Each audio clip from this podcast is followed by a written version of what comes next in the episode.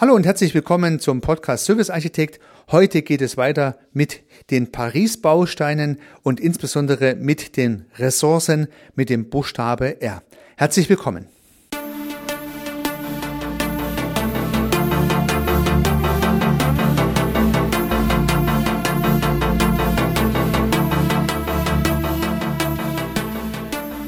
Hinter dem R, liebe Zuhörerinnen, lieber Zuhörer, steckt mehr als nur die Ressource, sondern das R kann man nochmal aufklappen und hat verschiedene Dimensionen. Und ich möchte heute auf einen Teil dieser Dimensionen eingehen. Eine Dimension hinter dem R sind die Finanzmittel als relevante Ressource. Ein weiterer Baustein hinter dem R sind die Mitarbeitenden. Ein dritter Baustein ist das Wissen. Ein vierter Baustein sind die Sachmittel. Diese vier Dinge verbergen sich hinter Ressourcen, die Ressourcen, die benötigt werden, um zum Beispiel einen Service oder einen Geschäftsprozess zu etablieren. Und beginnen wir vielleicht zunächst tatsächlich mit den Finanzen. Es ist vielleicht nicht die wichtigste Ressource in der heutigen Zeit, aber natürlich eine sehr relevante Ressource. Und vielleicht beginne ich zunächst mal damit der Frage, warum ist oder warum sind Finanzmittel nicht die wichtigste Ressource, wie es vielleicht früher mal gewesen ist? Und ich greife diesen Sachverhalt gern auch bei meinen Studierenden auf. Ich halte eine entsprechende Vorlesung an der Hochschule in Aalen und frage dann, ja, warum spielen die Finanzen nicht mehr so eine große Rolle oder wenn es nicht die Finanzen sind, was ist dann das entscheidende Thema? Und das fällt den Studierenden immer relativ leicht, weil natürlich sehr viele der erfolgreichsten Unternehmen, die wir heute in unserer Wirtschaft sehen, nicht mit viel Geld starteten, sondern vor allen Dingen mit einer guten Geschäftsidee und sehr vielen Fähigkeiten, diese Geschäftsidee auszubauen. So viel Geld war am Anfang oftmals gar nicht da. Ich habe mich jetzt nicht im Detail damit beschäftigt, aber es war am Anfang jedenfalls nicht das Geld, was das Geschäft entwickelte, sondern die Idee. Und das trifft auf Google zu, das trifft auf Facebook zu, das trifft auf Amazon zu und auf viele andere auch. Das heißt, die erfolgreichsten Unternehmen der heutigen Zeit sind nicht entstanden, weil irgendeiner zu viel Geld hatte und gesagt hatte, ich möchte jetzt hier eine Menge Geld einsetzen, um ein Business zu entwickeln. Die Unternehmen sind entstanden, weil eine tolle Geschäftsidee da war, aus denen sich dann später die entsprechenden finanziellen Möglichkeiten entwickelt haben. Und natürlich vielleicht kann ich auch mit einer guten Geschäftsidee Investoren akquirieren, die mich dann mit Geld unterstützen. Trotzdem braucht es auch dafür eine tolle Idee. Also der Nukleus eines Business ist das Geld üblicherweise nicht. Und da hat es natürlich eine Verschiebung gegeben über die Jahre hinweg. Denn unser Gesellschaftssystem nennt man ja auch gerne Kapitalismus. Und da steckt ja das Kapital drin. Das heißt, das Geld gibt sogar der ganzen Gesellschaftsstruktur einen Namen. Und im Business spielt heute vielleicht nicht mehr so die große Rolle wie früher. Denn früher, wenn ich ein Stahlbaron war oder ein Kohlekraftwerk hatte oder eine Eisenbahn oder eine Ölraffinerie, dann musste ich zunächst mal ja sehr viel Geld investieren, um überhaupt den ersten Euro verdienen zu können. Und wenn ich das Geld nicht hatte, ja, dann hatte ich keine Raffinerie, keine Eisenbahn, kein Kohlewerk und auch kein Stahlwerk. Das heißt, da spielte das Kapital der Kapitalisten eine große Rolle und daher kommt natürlich auch die marxische Idee, dass das Kapital dafür verantwortlich ist, dass Menschen ausgebeutet und unterdrückt werden. Ich glaube, in der heutigen Zeit gibt es doch sehr viele Möglichkeiten, mit guten Geschäftsideen auch Kapital zu generieren und damit dreht man das Prinzip natürlich ein Stück weit um. Das heißt, durch gute Ideen komme ich zu Geld und nicht durch Geld komme ich zu Geschäft und Businessstrukturen. Ja, das, das nur am Rande. Ja, das heißt also heute ist das Geld vielleicht nicht mehr so bedeutsam wie früher, weil eine gute Geschäftsidee findet auch ihr Geld durch Investoren oder im anderen Falle eine gute Geschäftsidee findet ihre Käufer und damit Umsätze und Gewinne, die das Geschäft skalieren lassen. Diese beiden Möglichkeiten gibt's ja letztendlich und natürlich brauche ich nach wie vor Geld zum Anschieben eines Business, aber es ist nicht mehr so entscheidend wie früher, weil meistens heute keine großen Stahlwerke gebaut werden und durch meine Hörerinnen und Hörer gehe ich mal davon aus, sowieso nicht.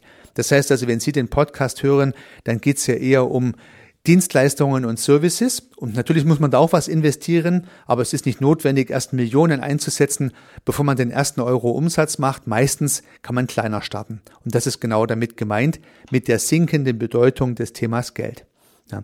Ich frage dann die Studierenden immer gern, äh, wie, an, an was man das auch festmachen kann. Und in der IT gibt es ein schönes Beispiel. Microsoft zum Beispiel hat sich mit sehr viel Geld bemüht, im Bereich der Mobilfunksysteme Fuß zu fassen. Man hat also wirklich viel Geld eingesetzt, um Mobiltelefone zu entwickeln und ein entsprechendes Betriebssystem auch von Microsoft. Und weder die Hardware noch die Software konnten sich durchsetzen. Trotz des vielen Geldes, was Microsoft eingesetzt hat, hat es halt nicht funktioniert. Und andere Newcomer haben das Geschäft gemacht, ja, wie beispielsweise Google mit Android, äh, und äh, haben letztendlich den Markt dann übernommen. Ja, das zum Thema der Finanzen und warum die Finanzen nicht mehr so bedeutend sind. Trotzdem stecken sie ja in der Formel im Paris-Modell noch drin. Und was ist nun unter diesem R zu verstehen? Ja gut, zunächst mal brauche ich natürlich dann doch den ein oder anderen Euro, um das Geschäft anlaufen zu lassen, auf der einen Seite. Auf der anderen Seite habe ich ja Umsätze, die von den Kosten multipliziert dann die Ergebnisse bringen. Und diese einfache Formel steckt im R drin.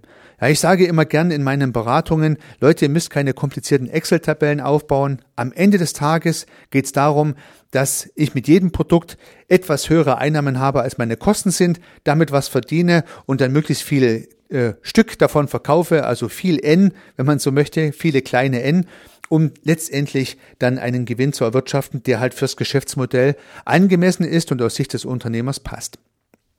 Also, wie viel Umsatz mache ich? Steckt im Geld drin, wie viel Kosten habe ich, steckt im Geld drin, welcher Gewinn pro Stück kommt dabei heraus und wie viele Stücke verkaufe ich von diesem Produkt. Ja. Und ich glaube zum Beispiel, dass viele Unternehmerinnen und Unternehmer, auch Freiberufler und Selbstständige, nicht ganz genau wissen, mit welchem Produkt sie eigentlich wie viel verdienen oder welches Produkt eigentlich ihre Haupteinnahmequelle ist. Und zwar nicht mit dem Produkt, mit dem sie den meisten Umsatz machen, sondern das Produkt, mit dem sie das meiste Geld verdienen. Ja, Umsatz ist eher einfach, dann kann ich im Prinzip mein Warenwirtschaftssystem durchforsten. Gewinn mit einer vernünftigen Kalkulation, mit einer echten Kalkulation hinterlegt, ist schon nicht ganz so einfach. Vielleicht können Sie die Frage für sich beantworten, dann ist toll. Ansonsten sind Sie in Gesellschaft mit vielen anderen, die sich auch schwer tun würden, ihre Gewinnprodukte mal sauber zu benennen und festzulegen, welches Produkt macht eigentlich welchen Gewinn. Aber das wäre natürlich wichtig. Denn am Ende des Tages, wie gesagt, ist es entscheidend, dass Sie mehr einnehmen, als Sie ausgeben. Das liegt auf der Hand. Ja, und ähm, unter diesen Gesichtspunkten spielt das Geld schon immer noch eine Rolle.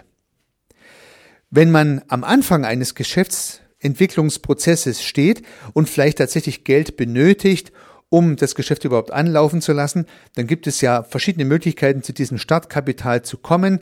Ja, man kann sich Investoren suchen, was im Startup-Umfeld häufig gemacht wird. Man kann vielleicht einen Kredit aufnehmen oder man etabliert ein Geschäftsmodell, das am Anfang mit sehr wenig Kapitaleinsatz auskommt. So habe ich das persönlich gehandhabt. Das heißt, mein Unternehmen hat überhaupt nie einen Kredit gebraucht, sondern wir hatten mit sehr wenig Startkapital zunächst mal Dienstleistungen entwickelt und verkauft und durch diese ersten Einnahmen konnten wir dann weiter wachsen und uns entwickeln, haben dann heute auch andere Produkte entwickelt, beispielsweise Softwareprodukte, aber das hätten wir am Anfang nicht gekonnt, weil da das Kapital nicht da gewesen wäre. Also wenn man zum Beispiel am Anfang schnell laufende Dienstleistungen entwickelt, die erstmal Grundumsätze bringen und auch natürlich Kunden bringen, dann kann man mit den Erlösen aus diesem Geschäft vielleicht später dann Produkte und Dienstleistungen weiterentwickeln oder vielleicht auch Software oder physische Produkte nachschieben, wenn man das Geld selber verdient hat. Ja, man hat dann auf der Zeitachse eine längere Streckung, kann aber natürlich auf Fremdkapital verzichten. Eine Möglichkeit. Also am Anfang Produkte zu entwickeln, die nicht kapitalintensiv sind. Selbst dann, wenn ich vielleicht vorhabe, irgendwann mal physische Produkte zu entwickeln, die halt heute nicht gehen, weil ich das Geld nicht habe für den Start.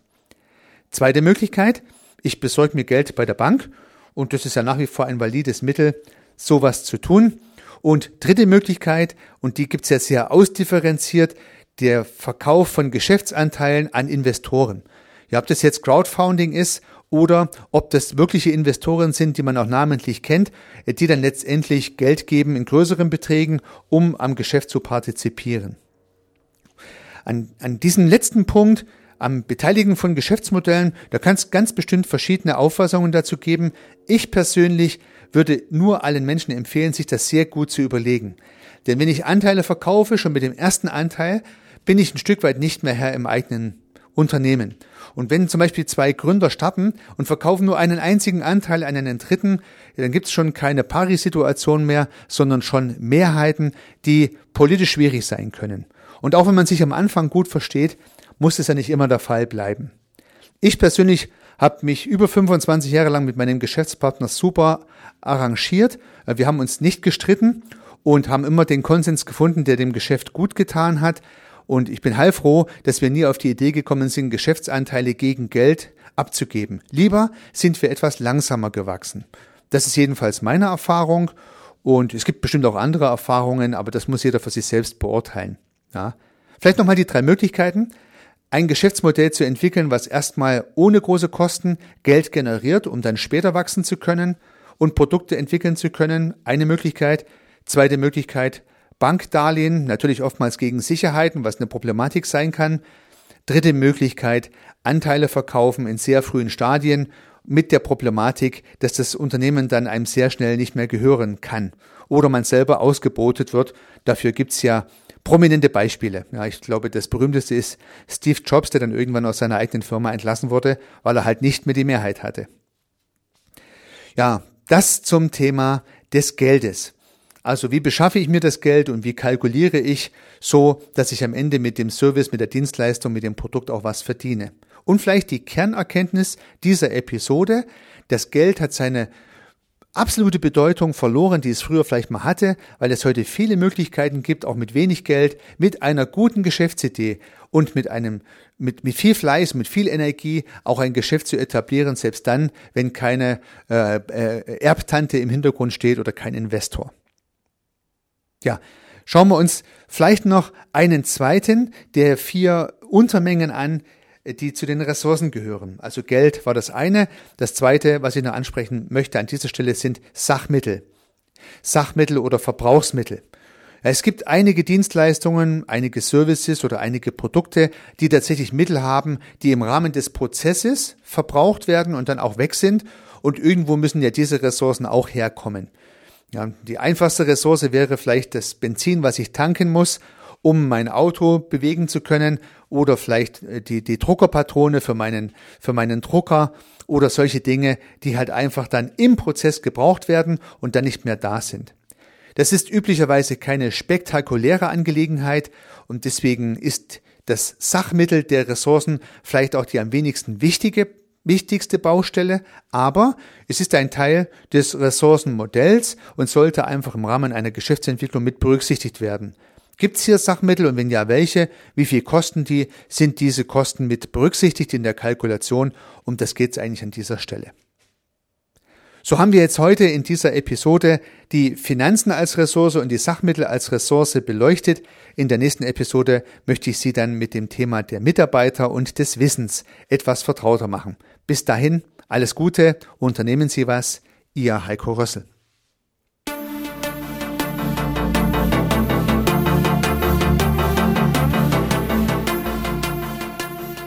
Ich freue mich, dass Sie diese Episode angehört haben und hoffe natürlich, dass sie Ihnen gefallen hat und dass Sie was davon mitnehmen können. Wenn Sie keine zukünftigen Episoden verpassen möchten, dann können Sie den Podcast gern abonnieren. Nutzen Sie dafür den Abonnieren-Button in der Podcast-App Ihrer Wahl. Natürlich würde ich mich auch über eine Rezension oder über eine Bewertung freuen. Alternativ zu diesem Podcast habe ich zwei weitere aufgenommen. Sie finden sie unter www.servicearchitekt.com/podcast oder wenn Sie meinen Namen in der Podcast-App Ihrer Wahl eingeben. Vielleicht können ja auch die beiden anderen Angebote für Sie interessant sein. Sollten Sie ein persönliches Gespräch wünschen, dann können Sie das gern unter www.servicearchitekt.com/termin auf meiner Website mit mir vereinbaren. Ansonsten freue ich mich auf ein Wiederhören. Bis dahin, Ihr Heiko Rössel.